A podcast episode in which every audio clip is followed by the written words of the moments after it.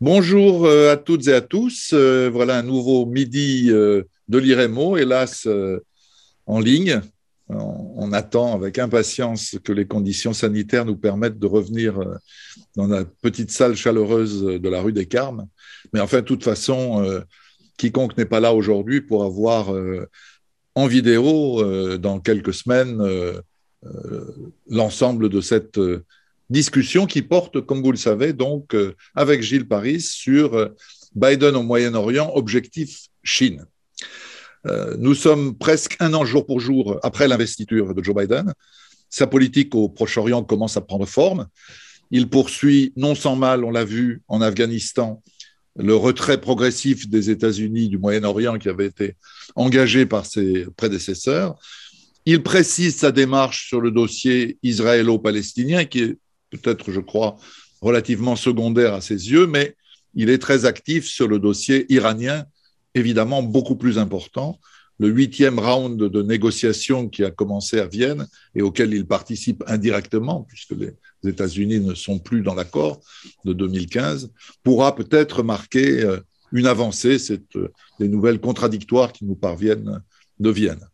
Alors je résume à grands traits euh, comme le titrait récemment le Jerusalem Post, euh, la lune de miel entre Bennett et Biden est terminée.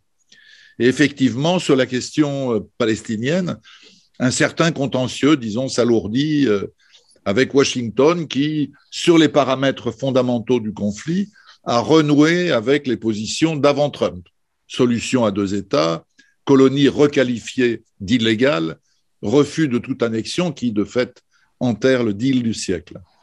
Washington a aussi repris sa place au sein de l'UNRWA avec un budget non négligeable, a rouvert la mission de Palestine euh, aux États-Unis, souhaite rouvrir le consulat américain à Jérusalem-Est, mais se heurte sur ce point à un refus intransigeant de Naftali Bennett et de Yair Lapid, exprime même ponctuellement des réserves, comme par exemple sur la caractérisation comme terroriste de six ONG palestiniennes de défense des droits humains. Enfin, Washington presse en permanence Tel Aviv de multiplier les gestes en direction de l'autorité palestinienne, de toute évidence, pour tenter de la sauver. Mais la divergence principale euh, entre Washington et Tel Aviv porte sur le dossier iranien. Le nouveau gouvernement poursuit en effet la politique du précédent. Il est opposé officiellement à un retour à l'accord de 2015. Il a tout fait pour gêner les négociations, y compris en continuant à bombarder régulièrement les milices iraniennes en Syrie, sans d'ailleurs provoquer de réaction à Moscou, en attaquant aussi les tankers iraniens et en sabotant à plusieurs reprises la centrale de Natanz. Naftali Bennett, Yair Lapid et le chef d'état-major de Tsahal menacent même régulièrement de déclencher une opération militaire majeure, y compris unilatérale, contre l'Iran. Mais la crédibilité de ces annonces est réduite par les déclarations de la majorité des anciens responsables de l'armée et des services israéliens qui la jugent impossible ou trop dangereuse. Et tous, c'est ça qui est frappant, dressent un bilan de faillite de cette politique commune, au fond, à Netanyahou et à Bennett. Le retour sous une forme ou sous une autre à l'accord de 2015 semble possible, mais Téhéran, entre-temps, a mis à profit le retrait américain de 2018 pour enrichir son uranium. Au-delà de ce désaccord public, ce qui semble sous-tendre la démarche des États-Unis, n'est-ce pas la peur que l'Iran menacé, lâché plus ou moins par Poutine, ne se tourne vers la Chine et avec lui ses alliés en Syrie, au Liban, en Irak, au Yémen? Et d'ailleurs, les rencontres entre Iraniens et Chinois sont de plus en plus fréquentes. On en fait maintenant état publiquement. Il semble, et là-dessus je vais interroger Gilles, ce sera sans doute un des éléments les plus importants de notre échange, que la résistance à la montée en puissance de la Chine devienne vraiment euh, l'élément surdéterminant de toute la stratégie américaine.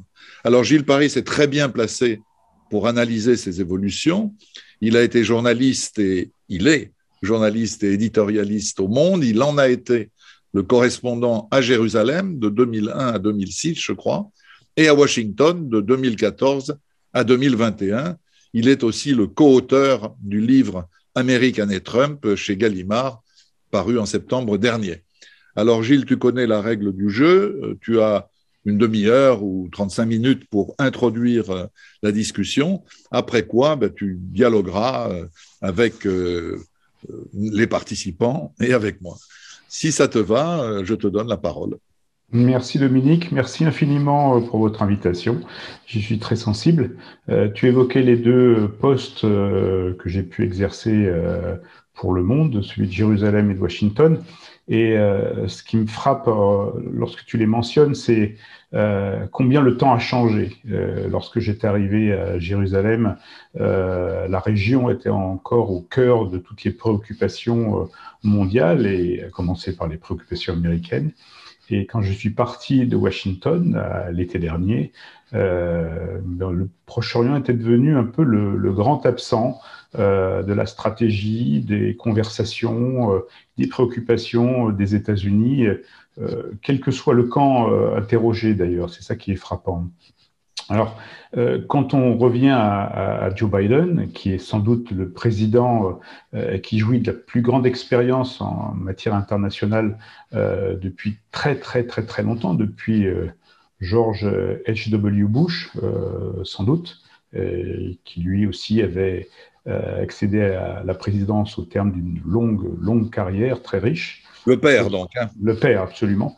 Euh, riche de, postes très variés, mais qui, qui était très souvent euh, centré sur la, sur la diplomatie. Donc, Biden arrivant à, Washington a fait naître beaucoup d'attentes, beaucoup d'espérances. Euh, espérance tout d'abord d'une euh, diplomatie maîtrisée, euh, raisonnée, sans doute prévisible. parce qu'il avait pour cela des années, des années d'expérience, notamment en tant que président de la puissante commission des affaires étrangères du Sénat. Alors, euh, ça fait déjà un an presque, ce sera le, 20 janvier prochain, et qu'il est à la Maison Blanche. Et, euh, et le, proche Moyen-Orient, bah, c'est le, grand absent. Euh, et, on peut même considérer que jusqu'à présent, Biden s'est vraiment limité au strict minimum. Euh, certes, lorsqu'il arrive à la Maison-Blanche, il prend quelques mesures qui sont symboliquement euh, significatives, euh, notamment l'abrogation du décret qui introduisait le travel ban, cette interdiction d'accéder au territoire américain qui visait principalement des pays musulmans. Il y a eu aussi la volonté de revenir sur une politique beaucoup plus généreuse vis-à-vis des réfugiés.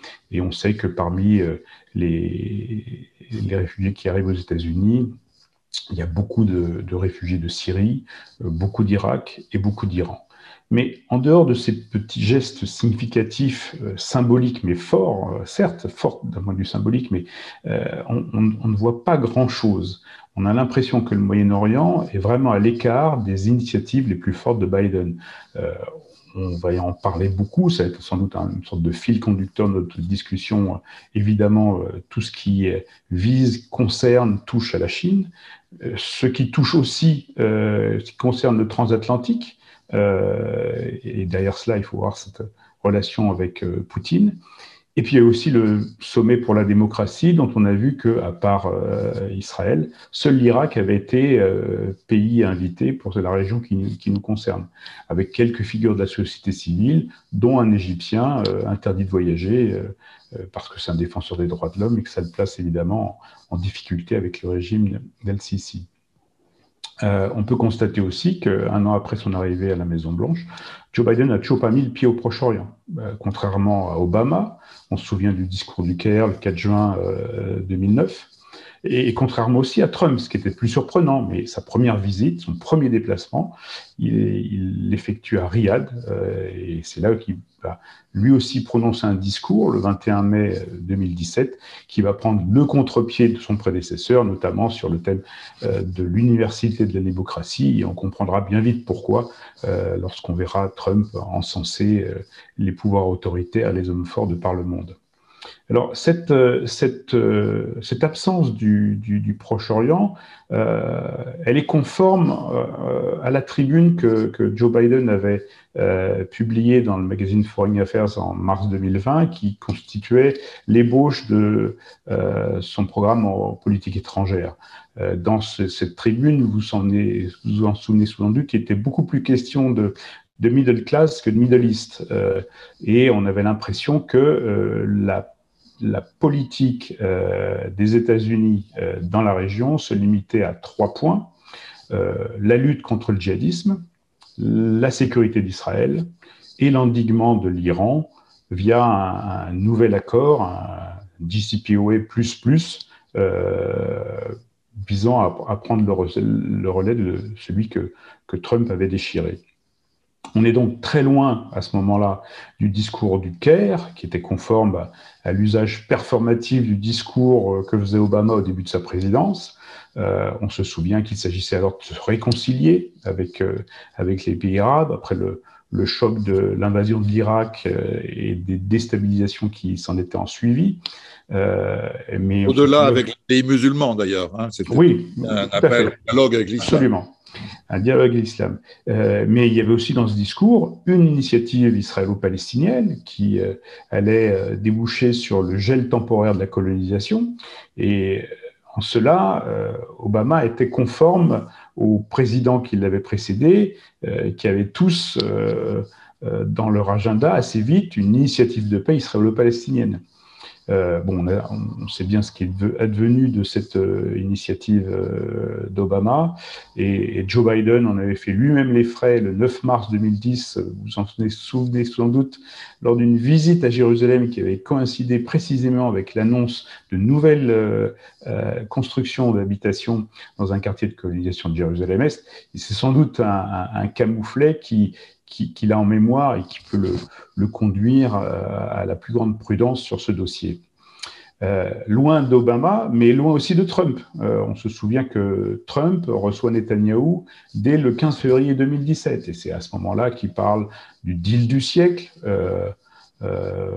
que ce deal du siècle consiste en two state, one state, I like the one that both parties like. voilà, tout était ouvert, mais il y avait en tout cas une ambition.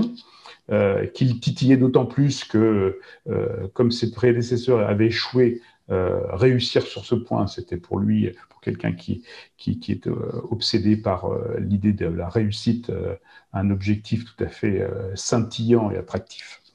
mais ça, c'était donc en février 2017, et puis très vite, il y a eu le glissement sur des positions israéliennes comme jamais, qui débouche en, janvier 2020 sur ce, ce plan de paix qui épouse, mais scrupuleusement, euh, les, les, les, points, de, euh, les points israéliens.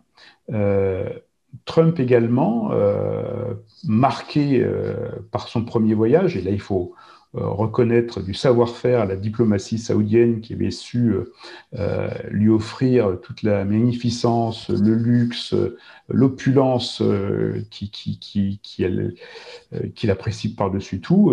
Euh, la danse des sabres. Voilà, la danse des sabres, la promesse, le mirage des contrats, toujours, contrats militaires. Je ne sais pas combien de fois les, les, les, les Saoudiens promettent les, les, mêmes achats sans qu'ils se réalisent. Mais en tout cas, ça avait été un investissement très, très fructueux. On l'avait vu en 2018 lorsque Trump avait vraiment défendu Mordicus, euh, le prince héritier, euh, englué dans le, scandale de la, mort atroce de Jamal Khashoggi. Euh, on, peut d'ailleurs, excuse-moi Gilles, dire que Trump avait fait quelque chose dont on a mesuré qu'après les conséquences, c'est-à-dire donner un feu vert absolument analphabète, si on peut dire les choses comme ça, à l'embargo contre le Qatar.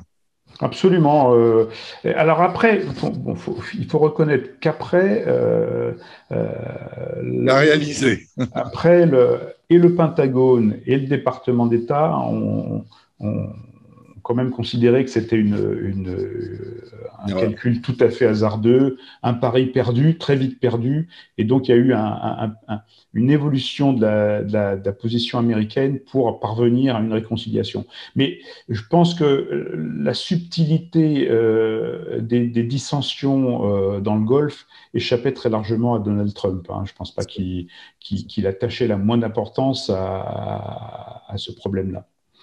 Euh, donc, quand on, fait la comparaison entre euh, Joe Biden et ses deux prédécesseurs, euh, on voit la différence. Et même sur le dossier israélien, alors certes, il y a eu les élections, les énièmes élections qui avaient empêché sans doute des, visites plus, plus, précoces, mais Bennett avait dû attendre le mois d'août de l'année dernière pour pouvoir se rendre à Washington, alors qu'il était en, poste depuis le, le, mois de juin.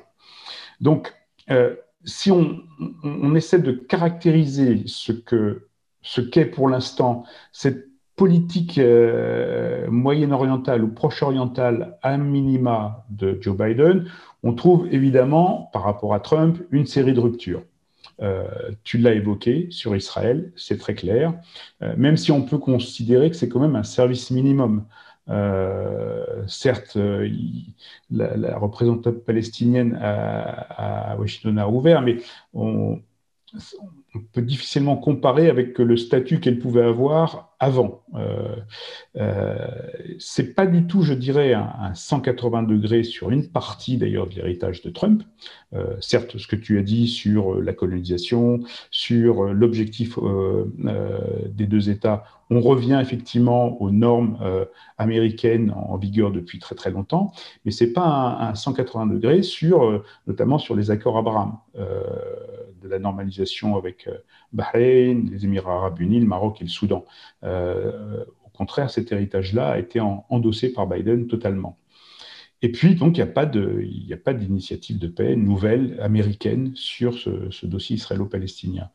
Alors, sur l'Iran, on trouve aussi de la rupture, et de la rupture assez forte. Euh, alors, l'objectif pour Trump et pour Biden est en apparence le même c'est un GCPOA++, euh, qui inclut aussi une sorte d'endiguement de, l'influence régionale de l'Iran et qui comprend également une limitation de son programme, balistique.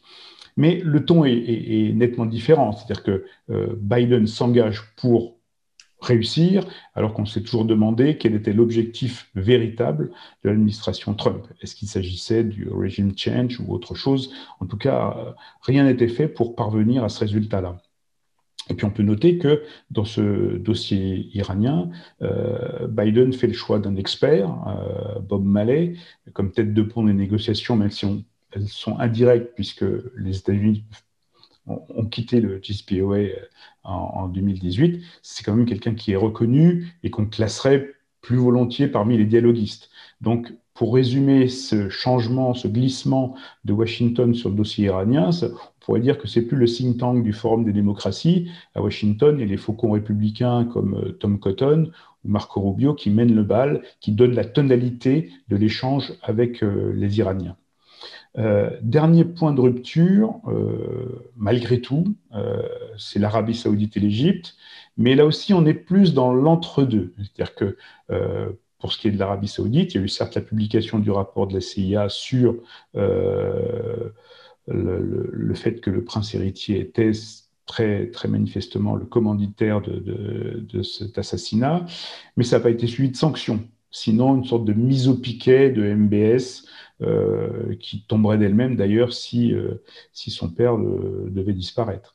Euh, pour ce qui est de l'Égypte, c'est un peu pareil. Alors certes, Sisi n'est plus le dictateur préféré dont Trump admirait les chaussures rutilantes, manifestement, mais l'Égypte a conservé une partie de son aide militaire américaine, même si 130 millions ont été retenus dans l'attente d'amélioration euh, sur la question des droits de l'homme de la part du régime égyptien, dont on peut euh, considérer qu'ils ne sont pas quelque chose qui, est garanti. Euh, il n'y a pas une pression très très forte. Il y a un changement de ton, mais ce n'est pas, pas du tout une pression sur, sur ces deux pays-là. Alors en fait, il y a quand même à mon sens, beaucoup plus de continuité que de rupture si on regarde le temps moyen de la diplomatie américaine. Euh, et, ce temps moyen de la diplomatie américaine, il contient en fait un rêve, celui du désengagement du Proche-Orient. Euh, alors, il est assez conforme à ce que instinctivement pensait Trump. Euh, Trump refusait toute responsabilité américaine sur la marche du monde. il avait une approche très mercantiliste des relations internationales. il avait une sorte de non-interventionnisme un peu ambigu, c'est-à-dire que euh, l'usage de la force était euh, sélectionné à des coups euh, quand il s'agissait d'éliminer al-Baghdadi ou Soleimani. mais en tout cas, il y, avait cette volonté de, se sortir de la région. On se souvient du, du, bras de fer interminable qui a été livré entre le président et euh, son ministère de la Défense sur la présence des forces spéciales euh, américaines dans le nord-est de la Syrie, sans la présence desquelles euh, la Turquie aurait sans doute beaucoup va avancer, et puis le régime syrien également. continuité aussi par rapport à Obama. On se souvient combien il avait été chaudé par son échec sur la question israélienne, israélo-palestinienne, pardon combien, malgré tout, euh, malgré le désengagement de 2011, euh, le retrait d'Irak avait été quand même euh, frappé d'échec, notamment avec l'évolution du, pouvoir irakien pendant le deuxième mandat de, second mandat d'Obama, et puis évidemment échec sur l'Afghanistan, malgré le, le surge qui avait été décidé contre l'avis de Joe Biden. il faut lui reconnaître ce point. C'est un, thème sur lequel il n'avait jamais, bougé.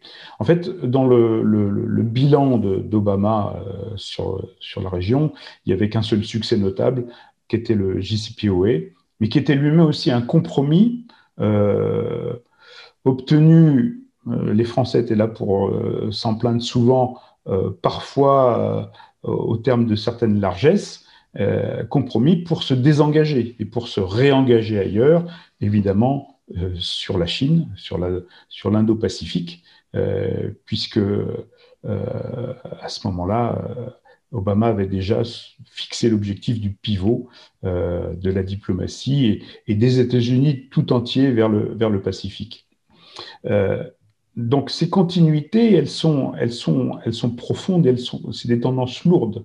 Euh, les priorités qui, rétrogradent le Moyen-Orient sont là pour rester. Euh, priorité chinoise, on, on ne cesse d'en parler. Je pense qu'aujourd'hui, euh, les Américains connaissent beaucoup plus Taïwan que la bande de Gaza ou, la Cisjordanie. Je pense qu'ils peuvent sans doute la, placer plus facilement sur, sur une carte parce qu'on la voit plus facilement et plus souvent à la télévision.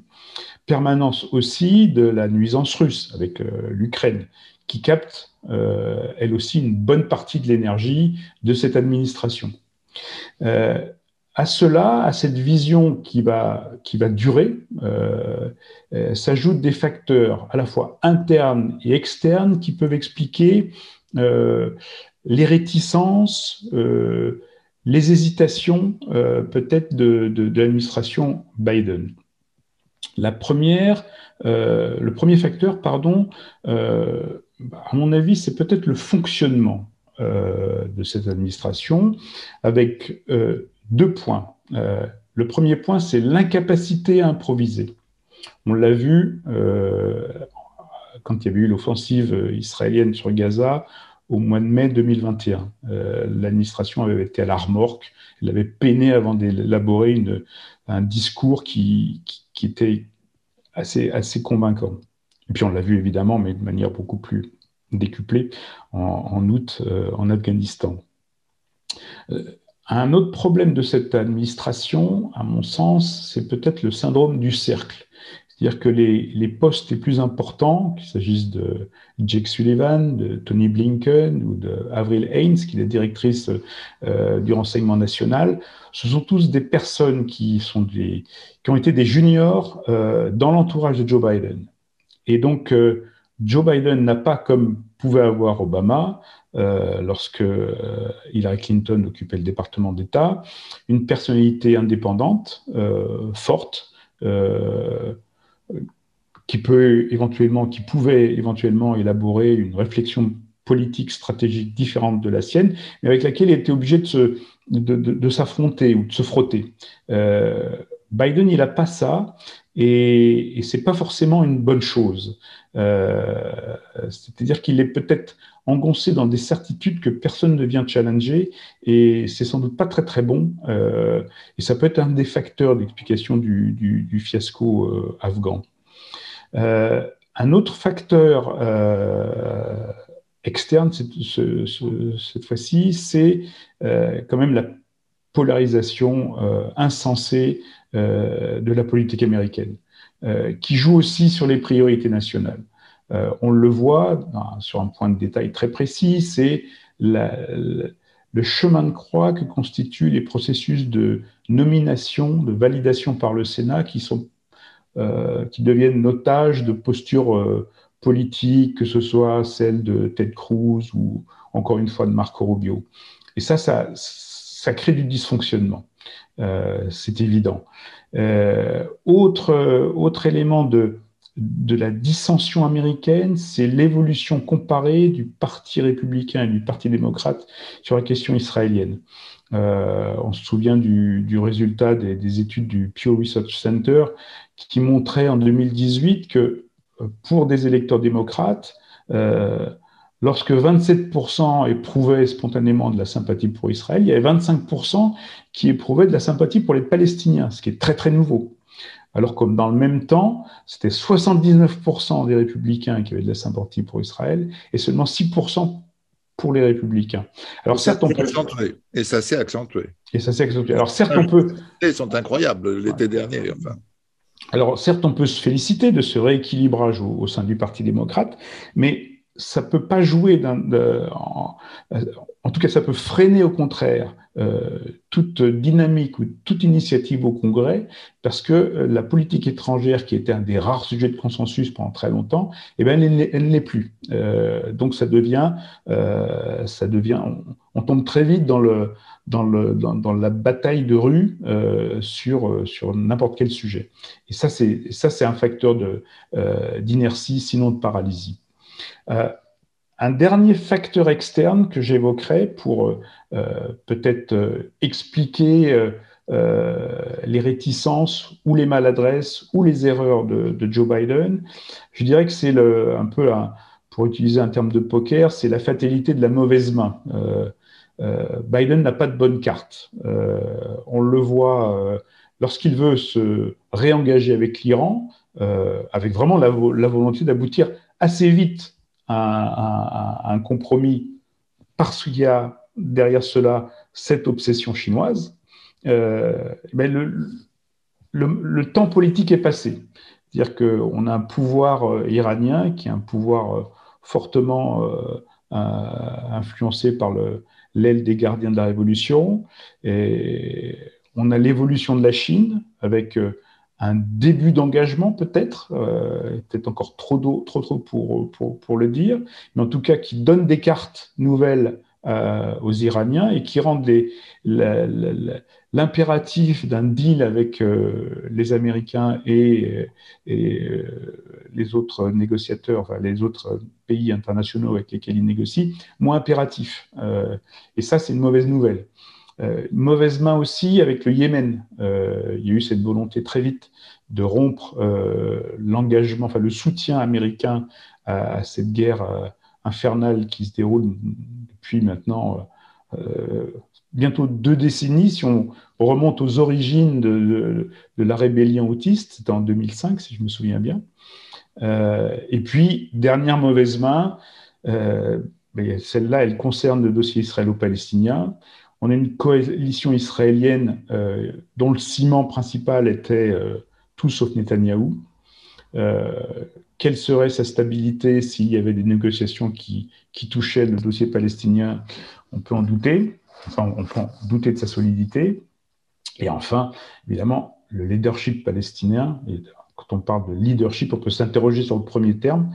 je ne pense pas qu'il y ait eu un, un président américain avec un, camp palestinien aussi affaibli depuis des décennies.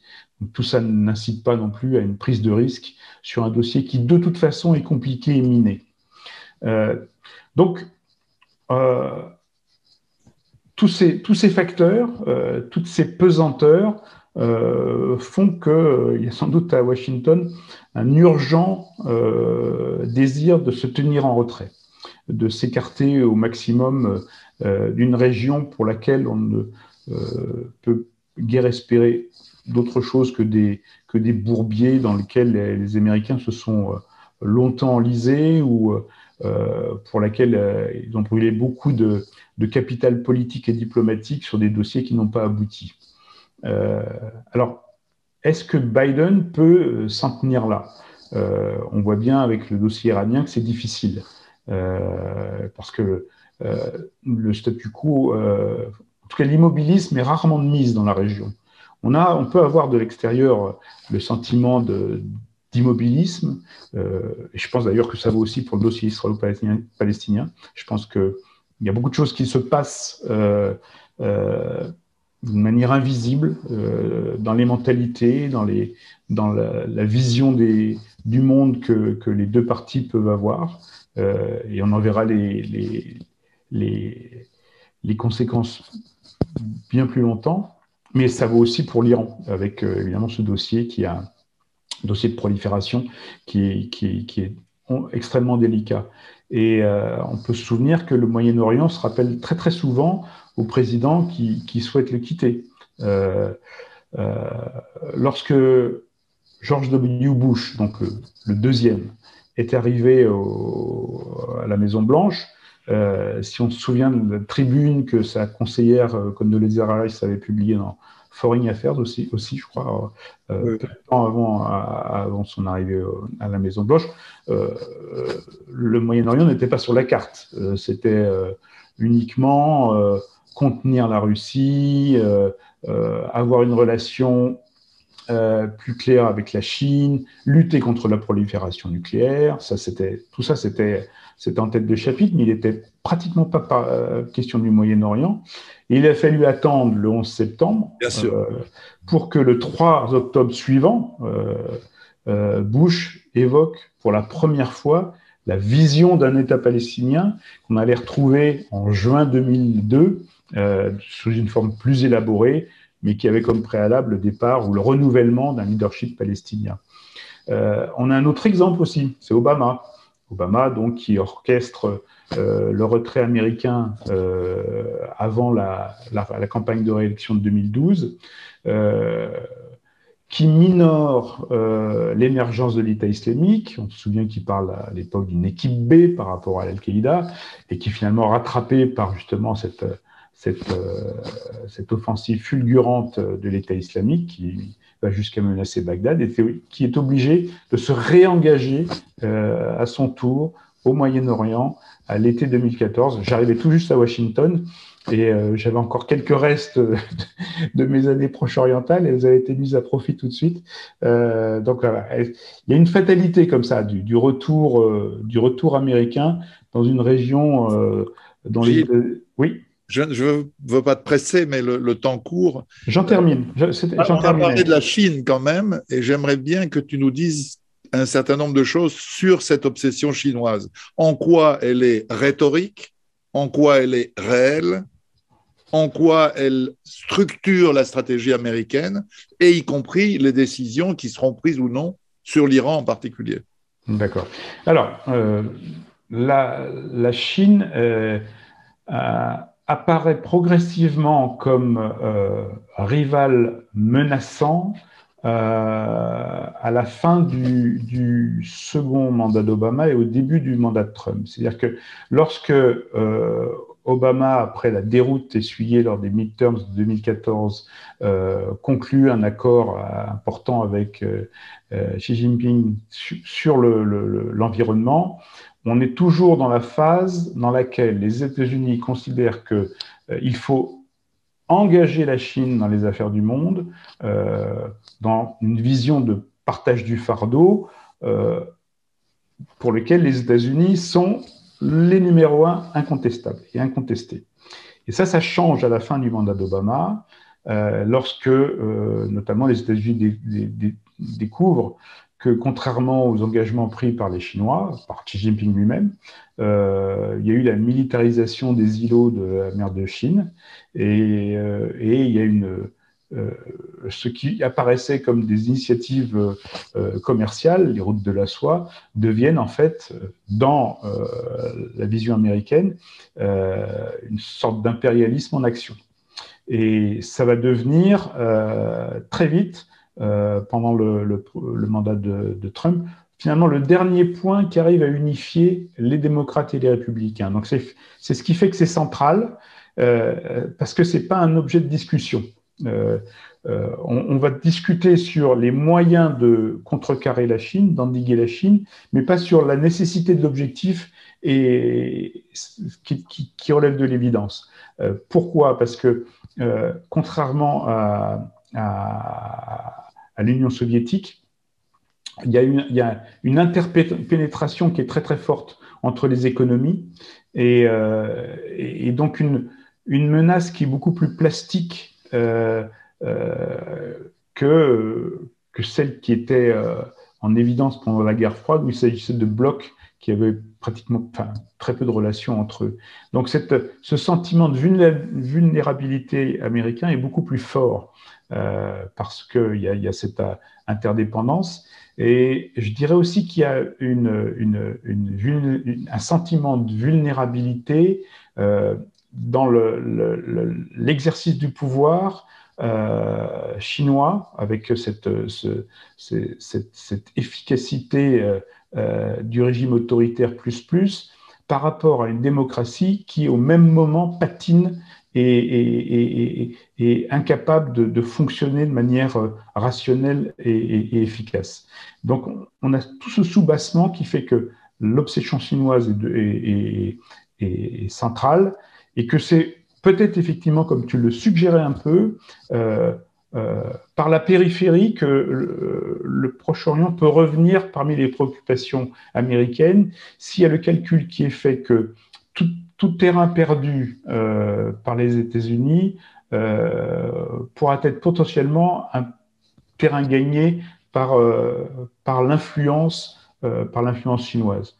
On en a eu un, avant-goût avec la Syrie et avec Poutine. C'est-à-dire que quand Obama voit arriver Poutine aux, côtés de Assad, il y a un sentiment de, évidemment, c'est bien c'est après le, renoncement aux lignes rouges euh, de 2013, il y a un sentiment de mépris euh, gigantesque vis-à-vis de Poutine. Il traite la Russie de puissance régionale.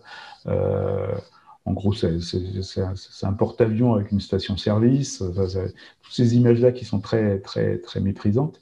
Mais euh, in fine, bah, on, voit plutôt l'influence euh, russe qui a avancé. Et ça pourrait être justement un, cas d'école euh, rapporté à la Chine.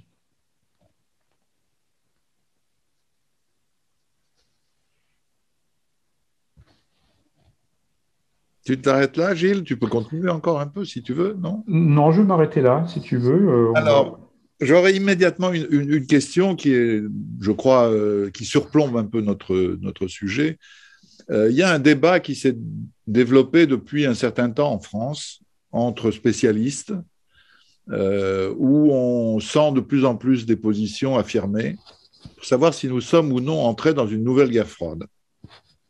Et j'aimerais bien, parce qu'au fond, c'est ça le sujet, quand on parle de l'obsession chinoise euh, des États-Unis, c'est d'arriver à la caractériser dans l'environnement international qui est le nôtre.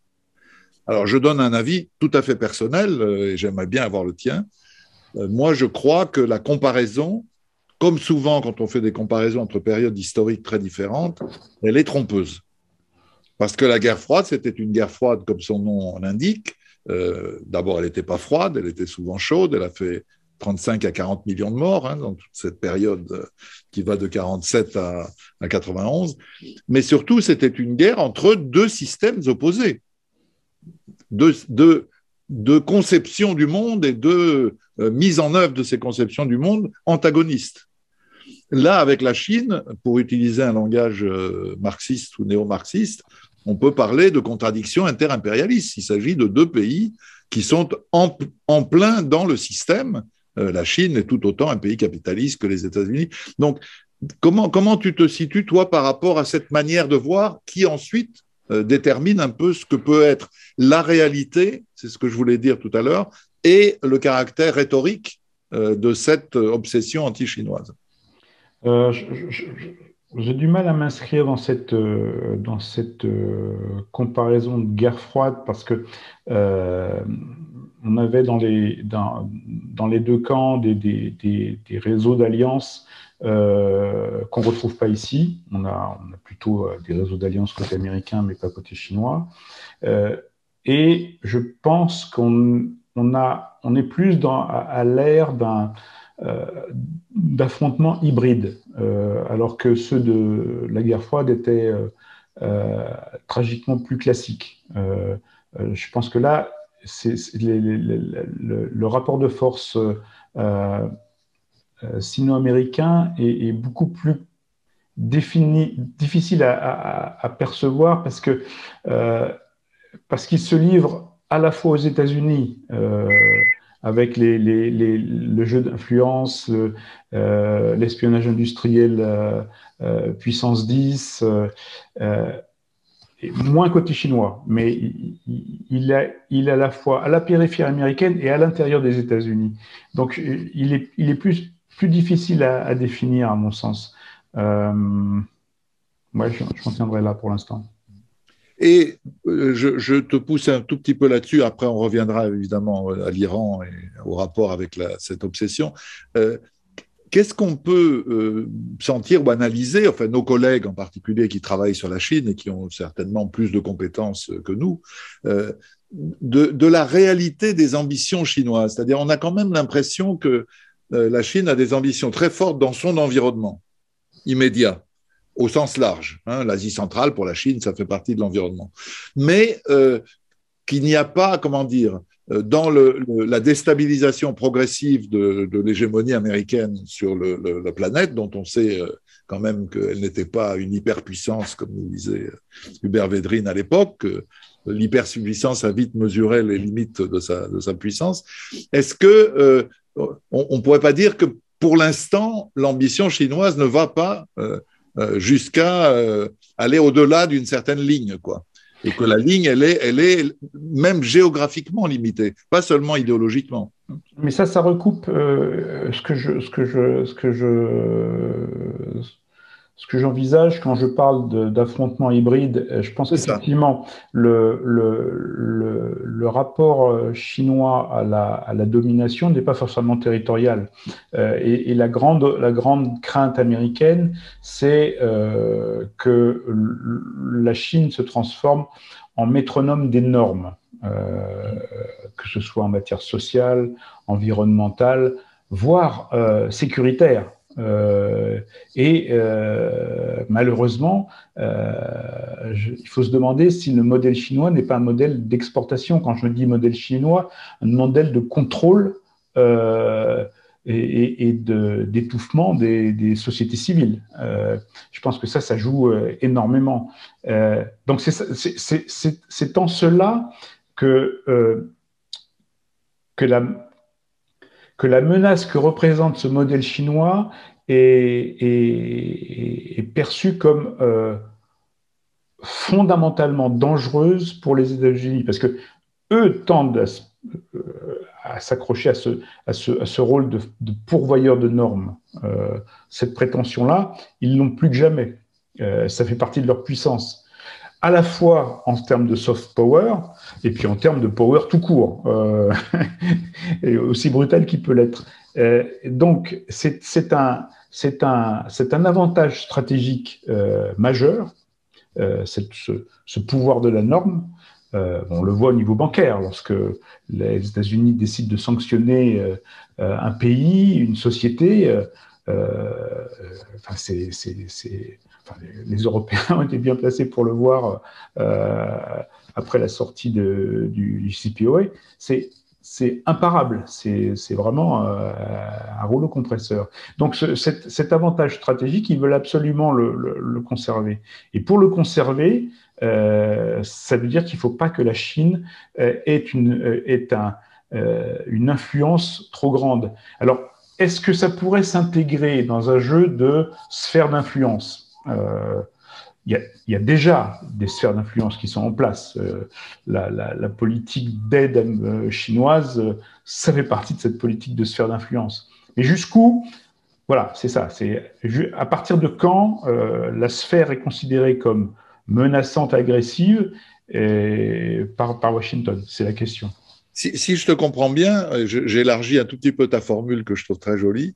les États-Unis veulent, quelle que soit l'érosion de leur suprématie qui est indiscutable. Enfin, les chiffres sont, sont là sur la longue durée, euh, indiscutables, mais ils veulent rester les maîtres euh, des horloges et des normes. C'est ça. C'est eux qui fixent le, le rythme et, le, et les, le cadre dans lequel les choses peuvent se développer, éventuellement d'ailleurs euh, se dégrader. Mais le cadre, c'est eux, c'est ça plus ou moins d'ailleurs en, accord avec leurs partenaires, euh, avec leurs alliances. S'ils considèrent que ça va être dans, leur euh, intérêt de, négocier euh, avec, certains, les, plus importants de leurs, alliés, ils feront ce, calcul-là par pragmatisme. Il y a, une souplesse, une flexibilité qui est qui est pas totalement écartée. C'est c'est pas l'impérialisme pour l'impérialisme. Ça peut être parfois plus subtil que ça.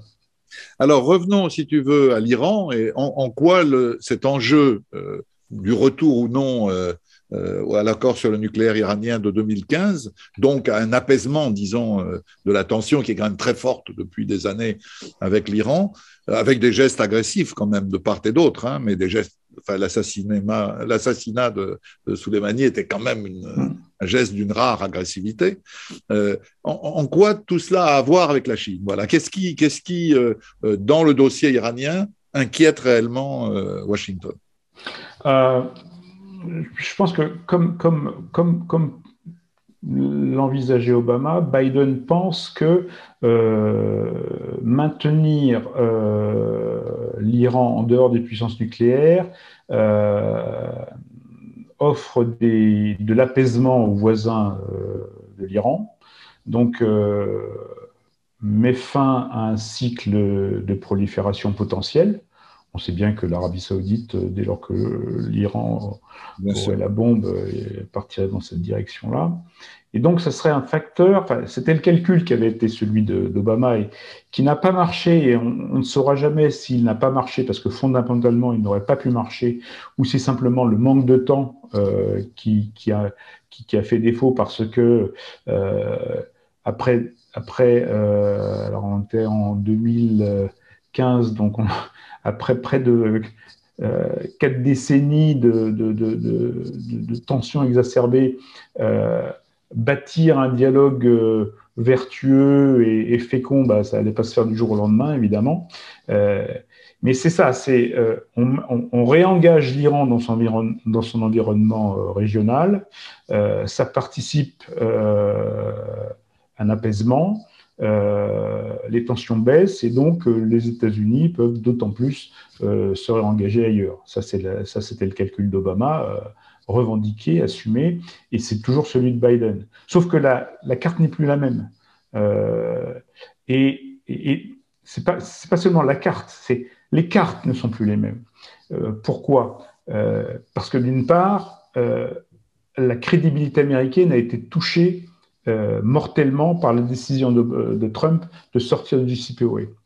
Quelle valeur accorder à un, accord ratifié par, par, Biden? Euh, pourquoi conclure, si on se met à la place des Iraniens, pourquoi conclure aujourd'hui, faire des compromis aujourd'hui qui pourront être mis en cause dans trois ans? Moins de trois ans maintenant. C'est un, premier point. Et, malheureusement, côté américain, il ne peut pas y avoir de verrou de sécurité. Euh, c'est-à-dire que la polarisation euh, du Congrès interdit une ratification endossée par le Congrès qui lui donnerait une valeur euh, supérieure à celle d'un décret présidentiel. Donc ça, on ne peut pas avoir cette, cette, cette, cette visibilité à moyen, long terme américaine. Ça, c'est fini. côté iranien, alors est-ce que c'est cette instabilité américaine qui la nourrit ou est-ce qu'elle est, euh, euh, sui generis? J'en sais rien, je ne suis pas spécialisé de l'Iran, mais il y a, une capacité maintenant à, devenir une puissance de seuil qui est évidente. Euh, en tout cas, on a l'impression que c'est le choix qui a été fait depuis, depuis la, sortie des Américains du CIPOE. Et, et, et quel mécanisme ferait que les Iraniens renonceraient à cette compétence qui de toute façon est là? Euh, la compétence et, les matériaux. Donc, euh, ça, rend, ça rend les choses quand même extrêmement compliquées. Et encore une fois, euh, l'amorce de négociations entre l'Iran et la Chine, si la Chine décide parce que elle est ulcérée par les positions américaines sur Taïwan, les Ouïghours et j'en passe, s'il y a une soupape euh, qui s'ouvre euh, pour les produits pétroliers iraniens euh, en direction de la Chine, et ben tout le mécanisme de pression qui devait conduire l'Iran à, s'engager dans la voie de négociation pour parvenir à un résultat, ben ça perd toute sa validité. Donc, voilà, la situation, a, et c'est d'ailleurs assez impressionnant. En six ans, la situation a été bouleversée. Et la décision d'un homme, en l'occurrence Trump, de, sortir son pays de cet accord aura des conséquences, mais à très très long terme, dévastatrices à mon sens. C'est vraiment la, décision de politique étrangère la plus mortifère pour les États-Unis à mon sens.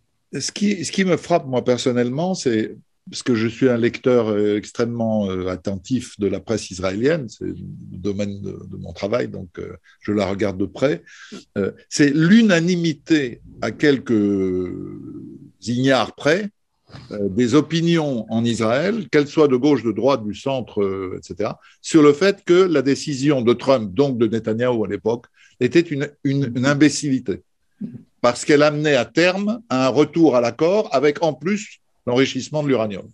Entériné, d'une certaine manière, on va voir s'il y a accord et, quels, sont, les termes, mais vraisemblablement, personne ne fera revenir les, Iraniens en arrière euh, sur leurs acquis euh, du point de vue de l'enrichissement. Alors qui ne sont pas un enrichissement au seuil même, mais enfin qui les rapproche du seuil. Alors ça m'amène à une, question, ça, extrêmement précise. J'ai l'impression que tout le monde a négligé une des dimensions majeures de tout ça, qui sont les rapports entre Poutine et Netanyahou, et aujourd'hui Poutine et Bennett. Parce que Bennett a passé un bon moment euh, à Moscou, et sous prétexte de Covid, il y est resté beaucoup plus longtemps que prévu. C'est assez euh, intéressant de le, savoir. Visiblement, euh, les Israéliens ont un feu vert de Moscou quand ils bombardent assez régulièrement, et depuis longtemps, l'Iran, euh, pas l'Iran, mais les troupes iraniennes, évidemment, en Syrie. Est-ce que ce fait-là n'est pas, du point de vue des Iraniens, un élément qui les précipite vers les Chinois, dans la mesure où les Russes étaient leurs seuls alliés dans toute cette affaire? S'ils sentent cette alliance euh, en, difficulté, ou même euh, plus qu'en difficulté, est-ce que ce n'est pas logique, de leur point de vue, d'aller chercher vers la Chine, un, allié d'ailleurs plus puissant que la Russie en réalité, sinon dans la région, en tout cas mondialement. Et effectivement, moi, ce qui me frappe dans les tout derniers jours, c'est que les rencontres qui étaient privées, officieuses, sont devenues officielles. Et deuxièmement, que le flirt qui était plutôt à l'origine euh, iranien, euh, a maintenant visiblement un peu plus de répondants du côté chinois. C'est que les Chinois ont l'air de vouloir s'engager un peu plus loin, alors qu'au début, ils étaient euh, très prudents. Je dirais trois choses. La première chose, c'est qu'on l'oublie souvent, quand même, la principale victime de, ce rapport de force, c'est quand même le peuple iranien. qui, est soumis depuis des années et des années à un régime vraiment infernal. Ça, c'est vraiment, euh, il, faut quand même, le souligner. Le deuxième point, je rappellerai quand même l'ancienneté de l'investissement, l'ancienneté de l'histoire assez subtile et intime de, du pouvoir russe sous toutes ses formes avec la région. C'est-à-dire que ils sont pas en terre étrangère. Il y a des, ils connaissent, ils ont des, très bons experts, des très bons spécialistes. Donc, euh, euh, il, y a, il, y a, il, y a, une familiarité avec euh, la région. ils y ont même fait une république soviétique à une certaine période. Hein. Que, les, que les Chinois n'ont pas pour l'instant.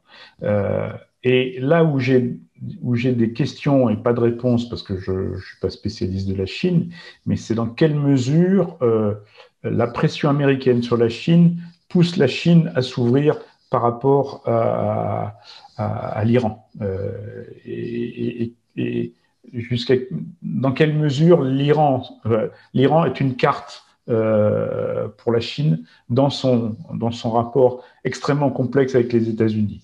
Et on peut, enfin, on peut pas le négliger, ça, cette, option. C'est-à-dire que, est-ce que euh, l'ouverture vers l'Iran s'inscrirait dans une euh, vision géographique ou plutôt dans une vision stratégique euh, Instinctivement, je dirais plutôt que ce serait plutôt dans, un rapport stratégique avec Washington, mais je peux me tromper. Mais par exemple, pour te pousser un tout petit peu plus loin, du point de vue de l'Iran, une alliance chinoise euh, élargie, disons, et affirmée, euh, c'est une manière d'échapper aux sanctions, une manière importante d'échapper aux sanctions. Donc c'est pas négligeable, je veux dire, euh, c'est pas simplement des jeux d'alliance et de, diplomatie. Deuxièmement, à l'inverse, du côté chinois, quand on dit l'Iran, je ne dis pas que les alliés de l'Iran sont des alliés inconditionnels qui obéissent au doigt et à l'œil, on sait bien que c'est faux, mais enfin l'Iran c'est aussi le régime de Bachar tel qu'il est et que l'Iran soutient, c'est aussi le Hezbollah, euh, c'est aussi les milices euh, pro-iraniennes, les vraies, pas chiites, mais pro-iraniennes, c'est aussi les Houthis d'une certaine manière. C'est-à-dire, l'Iran ne se présente pas nu, il se présente avec quand même un, déploiement régional non négligeable qui peut intéresser les Chinois, alors en termes, comme tu dis, stratégiques plus que géographiques. Oui. Euh,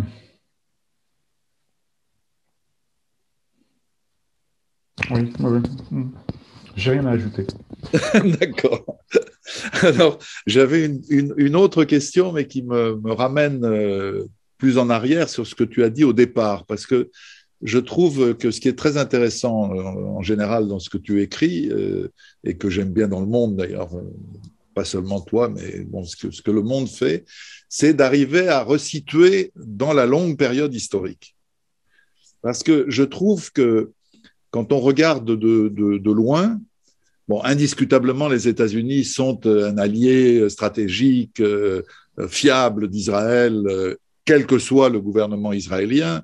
Ça dure depuis au moins 67, depuis que les Français, euh, avec l'embargo, se sont mis hors jeu, disons, de ce qu'ils étaient avant.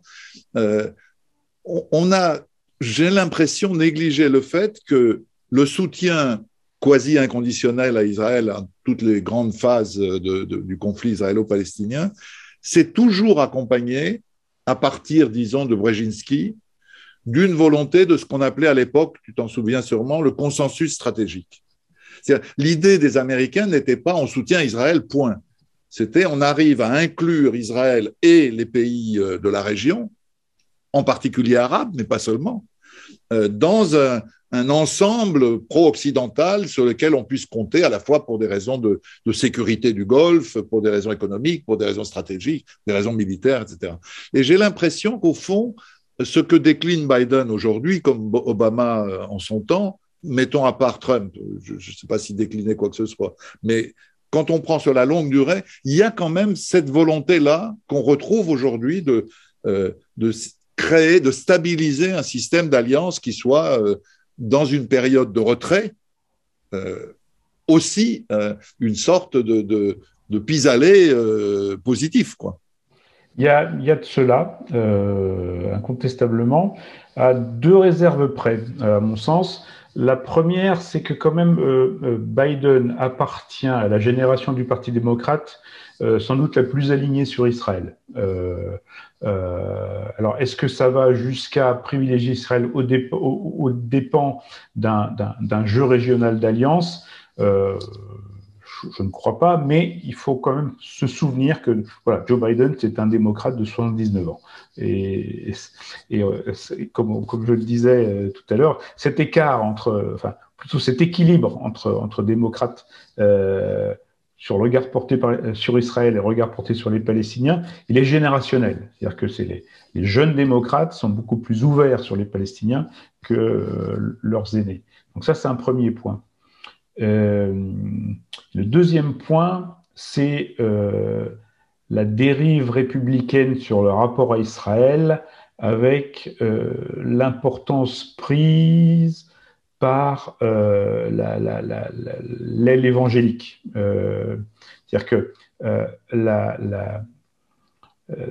la, question israélienne est lestée maintenant lourdement de tout un corpus euh, de religiosité euh, qui fait que euh, c'est plus de l'ordre de de la raison, c'est plus de l'ordre de la raison stratégique, c'est même plus de, l'ordre des intérêts, de l'intérêt national. C'est, on est dans le sacré et, c'est très dommage parce que ça, pousse à un discours, à des, postures, à des attitudes qui sont euh, incompatibles avec euh, l'exercice euh, calculé, froid, parfois déceptif de la diplomatie. Ton prédécesseur euh, je crois, immédiat, ou il y a peut-être eu Corinne entre-temps, euh, c'était Corinne. Mon prédécesseur était une prédécesseuse. Voilà, et avant, c'était Sylvain. C'est lui dont je voulais parler. Donc, Sylvain a participé aux confluences méditerranéennes que, que je viens de coordonner sur le, les contradictions de la société israélienne. Et lui fait un papier, euh, un des deux papiers qu'il fait, c'est sur le judaïsme américain. Alors, j'ai bien entendu ta distinction de génération, euh, mais quand même, j'imagine que Biden, surtout euh, avec euh, Malé à ses côtés, doit jeter un œil de temps en temps sur les éléments de connaissance sur l'évolution de l'électorat juif américain. ce que souligne Sylvain dans son papier à partir de, sondages assez récents, c'est vraiment une évolution qualitative.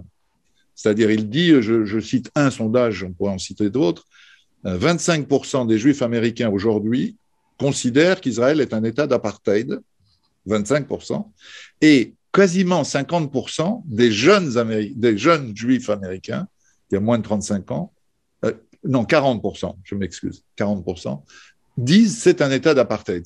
Ça, dit, comme on est quand même au plus pointu de la caractérisation de la politique israélienne, qui fait encore débat et très largement, euh, on, mesure là quand même le fait qu'il y a vraiment un décrochage euh, qualitatif d'une partie de l'électorat juif américain, non seulement par rapport à, Trump ou par rapport à la politique, disons, Netanyahou, mais vraiment par rapport à Israël. Quelque chose qui devrait normalement peser aussi sur la politique de Biden. S'il n'est pas bloqué par le,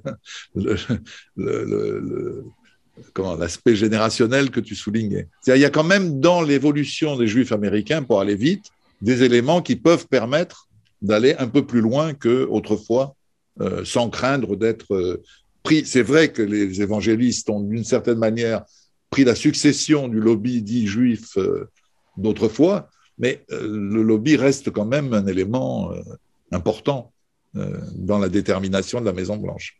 Certes, mais encore une fois, la, carte électorale américaine, elle passe par le Wisconsin, elle passe par le Michigan, elle passe par la Pennsylvanie. Et là, le facteur, euh, le facteur que tu mentionnes joue très très peu. Alors que l'autre, le facteur évangélique, joue énormément.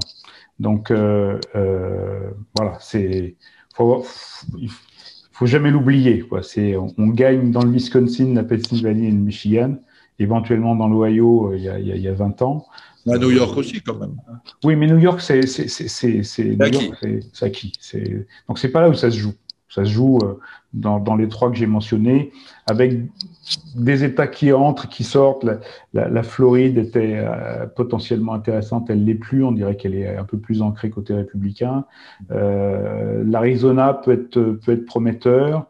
Durablement, peut-être la Géorgie, mais voilà, c'est là. Et donc, il faut à chaque fois regarder est-ce que ça joue là? Et en général, ça ne joue pas là, malheureusement. Alors, Gilles, tu, ta transition me pousse au crime. Hein, euh, voilà. Euh, on avait dit qu'on restait sur le fil euh, qui était le nôtre, mais je peux difficilement t'avoir comme invité aujourd'hui, sachant que tu as quitté les États-Unis quasiment après le Capitole, c'est ça? Non, je suis parti en juillet. Ah, tu étais parti déjà J'avais en tête. Non, non, je suis parti en juillet après le Capitole. Après, oui, donc tu as, tu as vraiment vécu le, le, drame, on peut dire, la catastrophe euh, du Capitole. On vient d'en faire la commémoration avec toute une série d'émissions, de choses intéressantes d'ailleurs. Je, je, signale notamment, puisqu'ils sont toujours en, en ligne, les, les, deux documentaires euh, sur euh, Arte Replay euh, l'un sur le Capitole proprement dit, l'autre sur l'ensemble des mouvements euh, suprémacistes armés et la manière dont ils se développent. Visiblement, ça reste tout à fait d'actualité. Euh, toi, ton, ton, sentiment quand tu vois tout ça, avec l'expérience que tu as acquise sur place, qu'est-ce que tu en penses? Moi, je ne sais pas, j'ai l'impression qu'en France, on sous-estime la gravité de la fracture intervenue au moment du Capitole et tout ce qu'elle révèle de la de, la décomposition, d'une certaine manière, de la démocratie américaine. Oui, alors je partage tout à fait ton sentiment. Euh, alors mon sentiment est très subjectif et, j'admets tout à fait qu'il soit discuté, mais euh, je suis assez exaspéré de voir euh, régulièrement dans les colonnes de la presse conservatrice française oui, des articles qui, qui, reposent en fait sur le, sur le constat effrayé que les euh, universités américaines seraient plus radicales que les maisons de retraite, en gros. Quoi. C'est, euh, euh, le problème, il n'est pas là pour les États-Unis. il y a une radicalisation sur les campus qui, qui, produisent des, des exclusions tout à fait dommageables, enfin absurdes, stupides. Mais le problème, il n'est pas là. Le, le problème, c'est même pas ce qui s'est. Enfin, le problème, c'est évidemment ce qui s'est passé le, 6 janvier, mais je dirais que ce qui s'est passé depuis le 6 janvier est encore pire, euh, parce qu'il y a eu la banalisation euh, du 6 janvier. C'est-à-dire que le 6 janvier était devenu une doxa euh, pour le Parti républicain, avec la, la une, réécriture de l'histoire qui est devenue maintenant la parole sainte du Parti républicain. Mais pour toi, le 6 janvier, c'est quoi Pour toi, qui a été là-bas pendant des années, qui a observé ces choses euh, avec un point de vue subjectif, bien sûr, mais on a tous des points de vue subjectifs, mais bon, il y a euh, beaucoup de bases objectives quand même. Euh, ben, le 6 janvier, pour, pour, pour te dire, c'est une de mes... une de mes erreurs d'analyse les plus majeures, enfin, euh, la, plus récente et la plus importante. C'est-à-dire que, euh, alors je ne l'ai pas écrit parce que je ne l'ai pas écrit comme ça, mais j'étais au fond de moi persuadé que c'était l'électrochoc, que euh, pour le Parti républicain,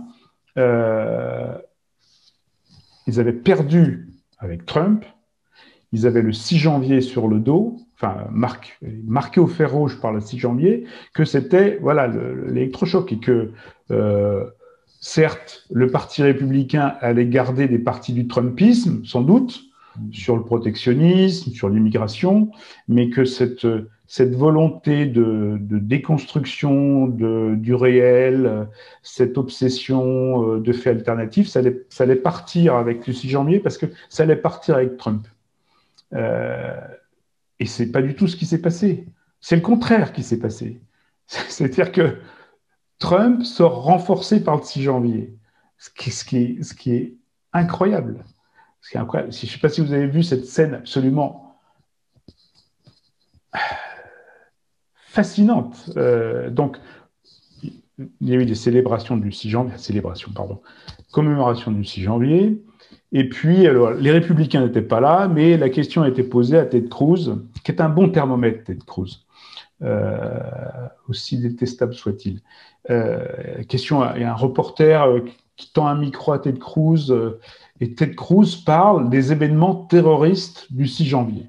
Bon, voilà, c'est pas, ça devrait être banal, quoi il est convoqué, enfin, c'est le, ça peut pas, pas, pas, dire autre chose, il est convoqué par Tucker Carlson sur Fox News le lendemain pour qu'il s'excuse presque, qu'il reconnaisse qu'il a employé un mauvais terme, que, que sa langue a fourché. Alors, et, non seulement euh, il, est, il, est, il, a, il, a invité pour, qu'il pour faire pénitence, mais en plus, il est torturé allègrement par euh, Carlson qui lui dit Voyons, un type comme vous, aussi brillant, euh, votre langue aurait fourché, c'est pas possible. Qu'est-ce qu'il y a Qu'est-ce qu'il y a Il le pousse, il le pousse. Et, Ted Cruz sue sang et eau pour se sortir de ce truc-là, mais ça dit, ça dit la, puissance de ce récit et, ce qu'il y a derrière ce récit, c'est cette vision de l'Amérique qui, moi, euh, m'inquiète beaucoup. Et pourquoi ça n'a pas été un, signal d'alarme euh, audible par la grande masse de l'électorat républicain qui n'est pas suprémaciste? Mm. Il y a quand même une confusion qu'on voit bien dans le documentaire sur le 6 janvier entre une petite minorité extrêmement violente, extrêmement idéologisée, pourrait dire nazifiée pour, pour dire des mots que les gens entendent, même si c'est pas la comparaison n'a pas de sens.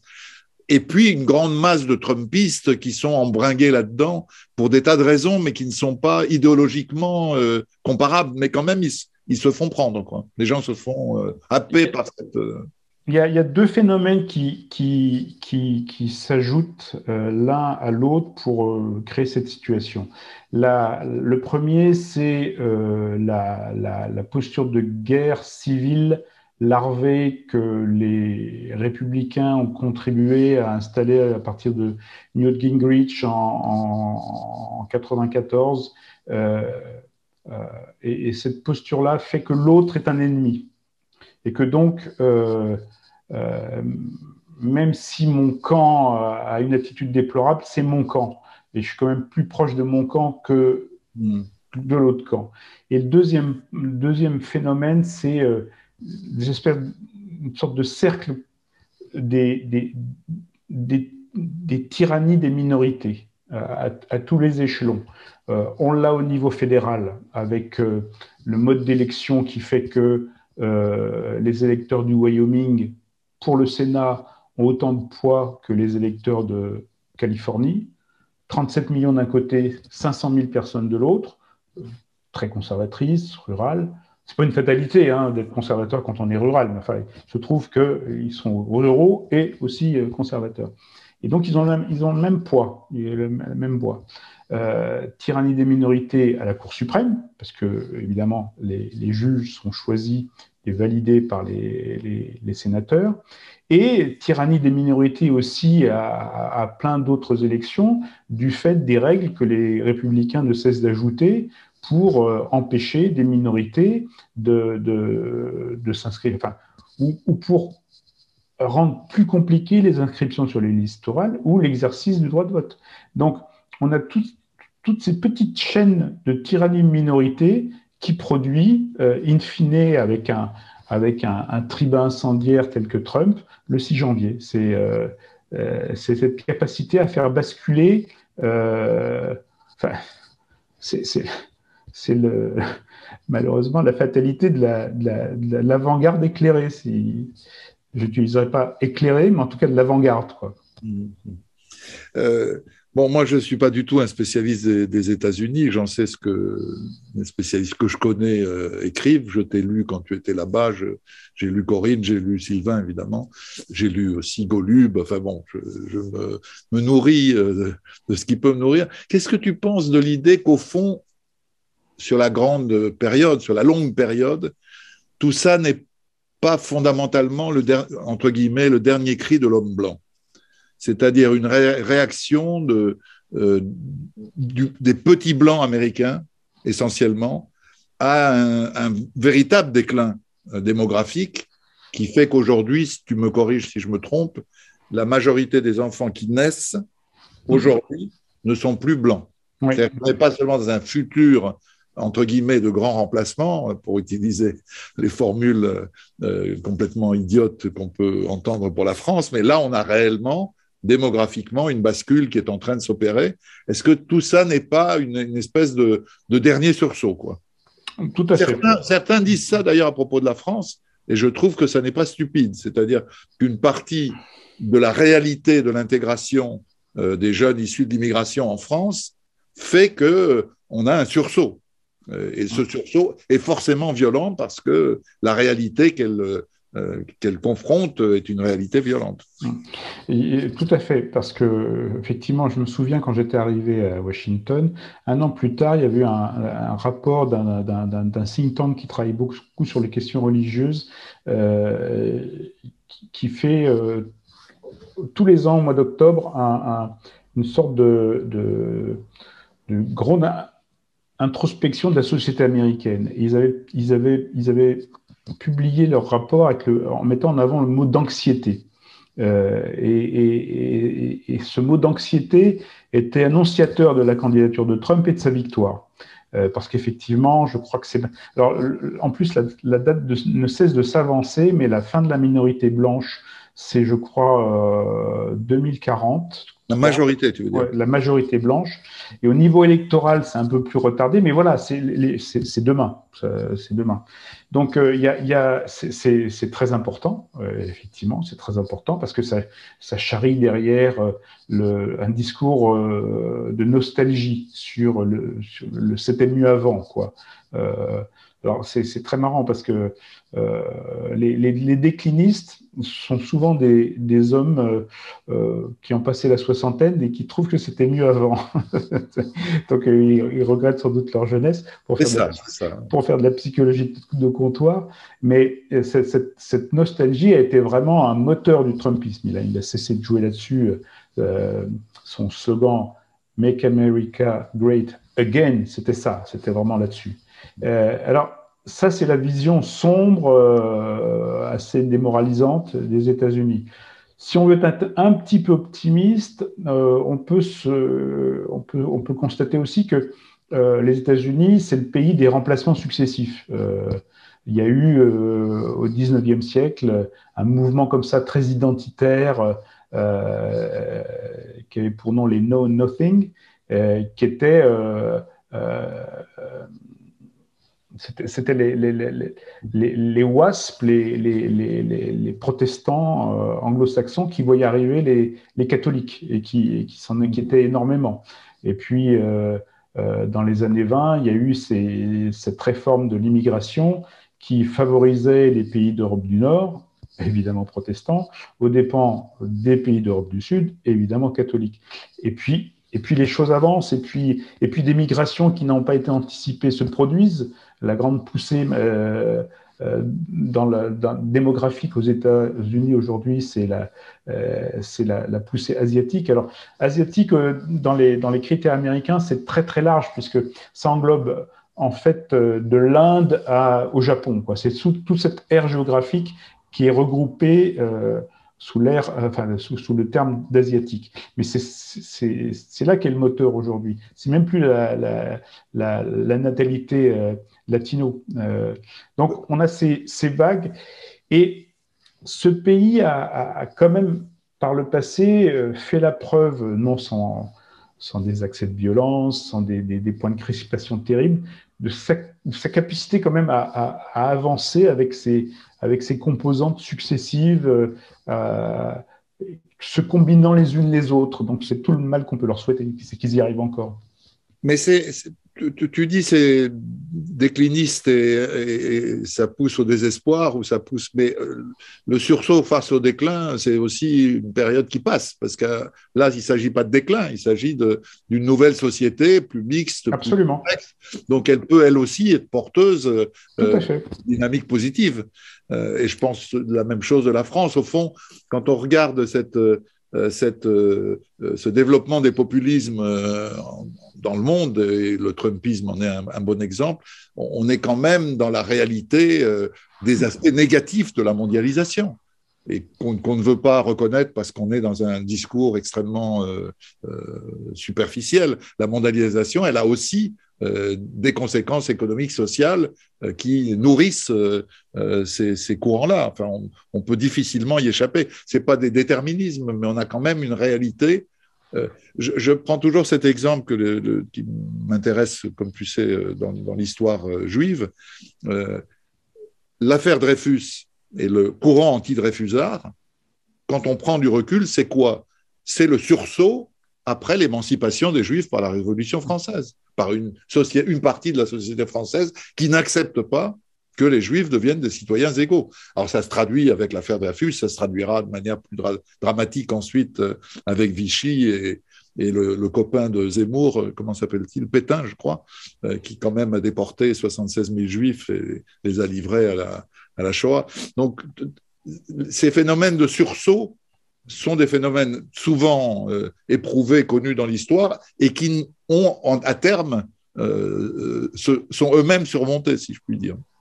Oui, sans compter qu'aux États-Unis, tu as évidemment des, cas de figure très différents, suivant que tu es dans une métropole où le, brassage est, quotidien et, se passe bien, ou dans des coins plus reculés, des Appalaches, victime il y a maintenant depuis près de 40 ans de désindustrialisation, où, euh, où, il y a une sorte d'accumulation de, de, frustration, d'anxiété et de nostalgie. Et ça, ça fait un cocktail euh, que, que, des populistes peuvent, peuvent utiliser. C'est pas par hasard si, euh, si le vote Trump est, est, relativement faible dans les métropoles, justement.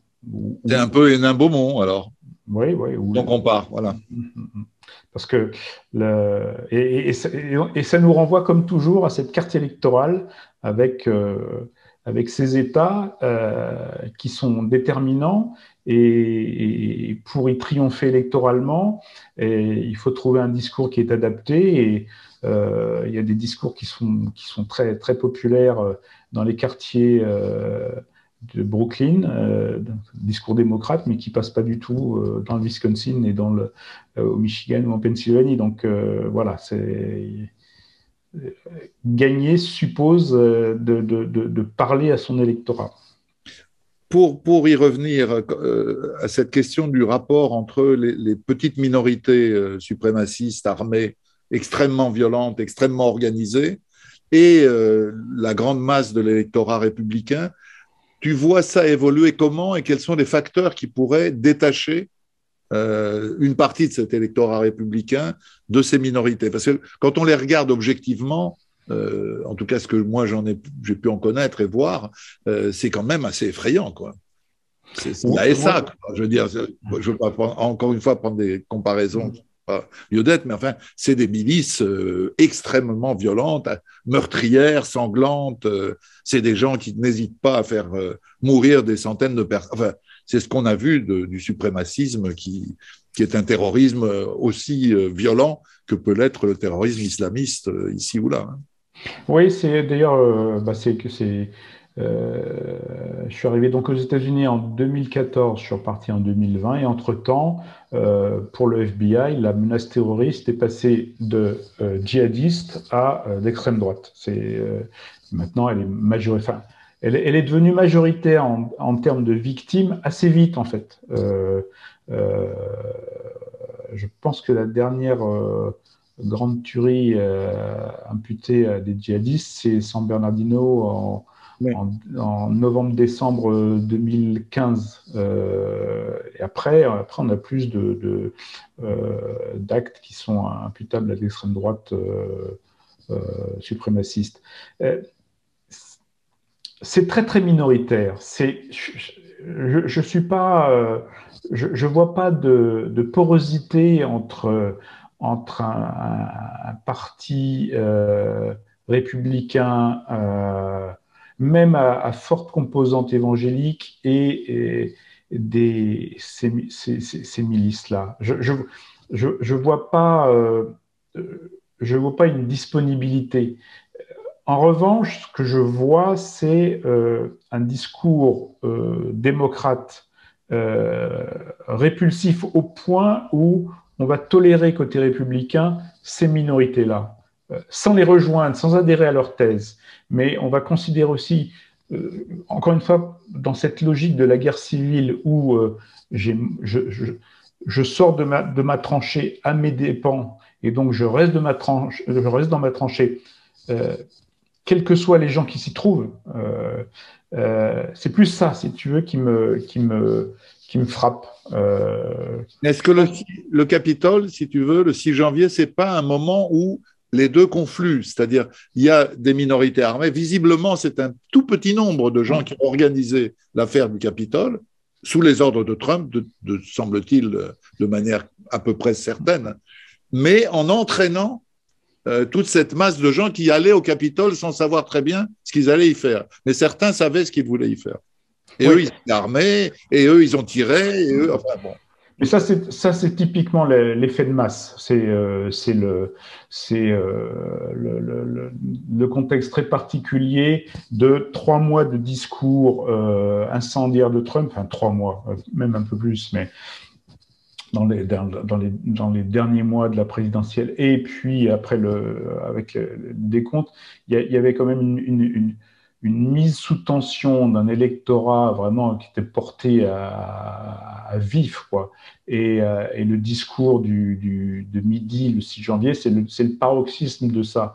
Mais c'est évidemment, ça s'est produit, donc ça pourrait se reproduire Peut-être, je ne sais pas. Euh, c'est-à-dire que le 6 janvier en soi est peut-être un accident de l'histoire, parce que c'est un effet de masse, une désorganisation de la police du Capitole qui est vraiment incroyable. C'est-à-dire que euh, qui ait eu cette capacité à, pénétrer dans le Capitole, c'est juste insensé. Euh, L'incitation au complotisme. Voilà, c'est insensé. Donc, il y a, y je dirais que c'est l'accident de l'histoire, mais le problème, c'est que ça débouche ensuite sur un, un, enquistement euh, d'une vision des États-Unis euh, dans un parti majeur, puisqu'il n'y a, pas de place pour d'autres partis que, les deux actuellement euh, sur la scène. Euh, qui, fait que, que, le Parti républicain est, vraiment l'homme malade de la démocratie américaine et que celle-ci ne fonctionne plus. C'est euh, ça qui est tragique. Euh, et c'est pour ça que je pense que c'est plus grave ce qui s'est passé depuis le 6 janvier que le 6 janvier en lui-même, parce que malgré tout, le 6 janvier, dans la nuit, enfin dans la nuit du 6 au 7, l'élection de Biden avait quand même été confirmée, certes avec un nombre insensé de républicains à la Chambre qui votent contre la certification des résultats, mais la machine continue euh, et il prête serment le 20 janvier, mais depuis, euh, toutes ces lois qui sont votées dans les États, ce discours permanent, le fait qu'il y a encore euh, entre 55 et 65% des électeurs républicains qui n'est pas un président légitime, c'est juste insensé. Tu vois la suite comment? Sans faire des pronostics, mais est-ce qu'il y a une, possibilité de stabilisation euh, qui permette euh, d'éviter le pire quoi? Je ne pense pas qu'il y ait de possibilité de stabilisation. Euh, enfin, je pense qu'il peut y avoir une stabilisation dans cet état dégradé. C'est un peu le, pronostic que je ferais si je devais en faire un. Je pense que ça va rester comme ça quelques temps. Et après, euh, après ça, dépend, ça dépend beaucoup de facteurs. Ça dépend de la situation économique. Euh, euh, ça dépend des personnes. Ça dépend des personnes. C'est-à-dire que, encore une fois, il peut y avoir un Trumpisme compatible avec la démocratie et qui n'en soit pas un, un, Sans Trump, alors alors, moi, je ne pense pas que Trump puisse revenir euh, parce qu'il euh, il aura 78 ans en 24.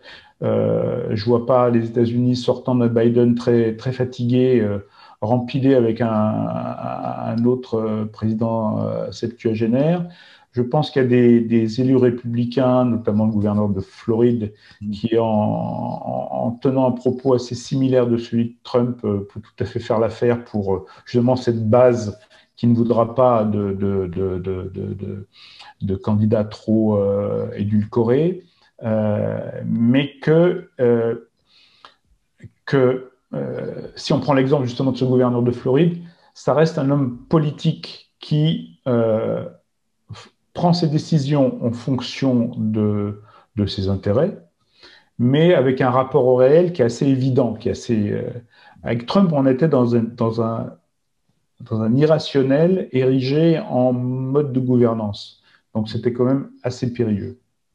C'est assez curieux parce que mes souvenirs, en tout cas, c'est que depuis Goldwater, on se disait toujours euh, quand le candidat républicain est trop radical, il favorise euh, la victoire euh, démocrate. Et on a l'impression qu'on n'est plus du tout dans ce cycle. C'est-à-dire qu'un discours radical, s'il est socialement ancré, c'est-à-dire s'il apparaît comme un discours populiste qui veut du bien aux petits blancs en difficulté du fait d'eux, etc., etc., il, a, une, dynamique forte. Je pense que que par le passé, le discours républicain était beaucoup plus idéologique. Euh, Trump n'a jamais été très fort en idéologie, ça ne l'intéressait pas du tout. Euh, et, en revanche, euh, en revanche, il, savait agiter les thèmes euh, qui, fonctionnaient auprès de l'électorat dont il avait besoin, toujours dans ces fameux États. C'est la base, c'est la matrice. Donc, oui, euh, et, On a compris sur ce point. Ça le rendait beaucoup plus plastique et c'est ce qui lui a permis de, de dérober au Parti démocrate le protectionnisme qui était leur marque de fabrique pendant très longtemps. C'est-à-dire euh, que Trump a fait de la triangulation. Euh, c'est pour ça qu'il a gagné, en fait, en 2016. Euh, de peu, mais, euh, mais Biden n'a pas gagné de, plus large en termes de, de part d'électeurs dans les États qui lui donnent le nombre de grands électeurs nécessaires, c'est à peu près le même point, c'est à peu près le même résultat. Même si au total, au final, dans le vote populaire, il a, il a plus de 7 millions d'avance. C'est ça, ça aussi, c'est un point qui, qui est un peu inquiétant, et qui, peut avoir des vertus. C'est-à-dire qu'on euh, a, un, un, prof de sciences politiques aux États-Unis a calculé qu'un candidat républicain pouvait être élu en ayant 20 millions de voix de retard par rapport au, candidat démocrate, parce qu'il aurait assez de voix pour avoir les grands électeurs qu'il lui faut. Quand on a goûté à ce point d'absurdité, pense que ça, il peut y avoir des vertus, enfin, en tout cas, je l'espère, quoi. Quand on, voit, quand on aboutit à ce point oui, c'est absurde d'être battu avec 20 millions de voix d'avance. Normalement, ça doit, ça doit dire quelque chose. Si je te comprends bien, il y a pire que la Ve République, quoi. Oh oui. Merci beaucoup.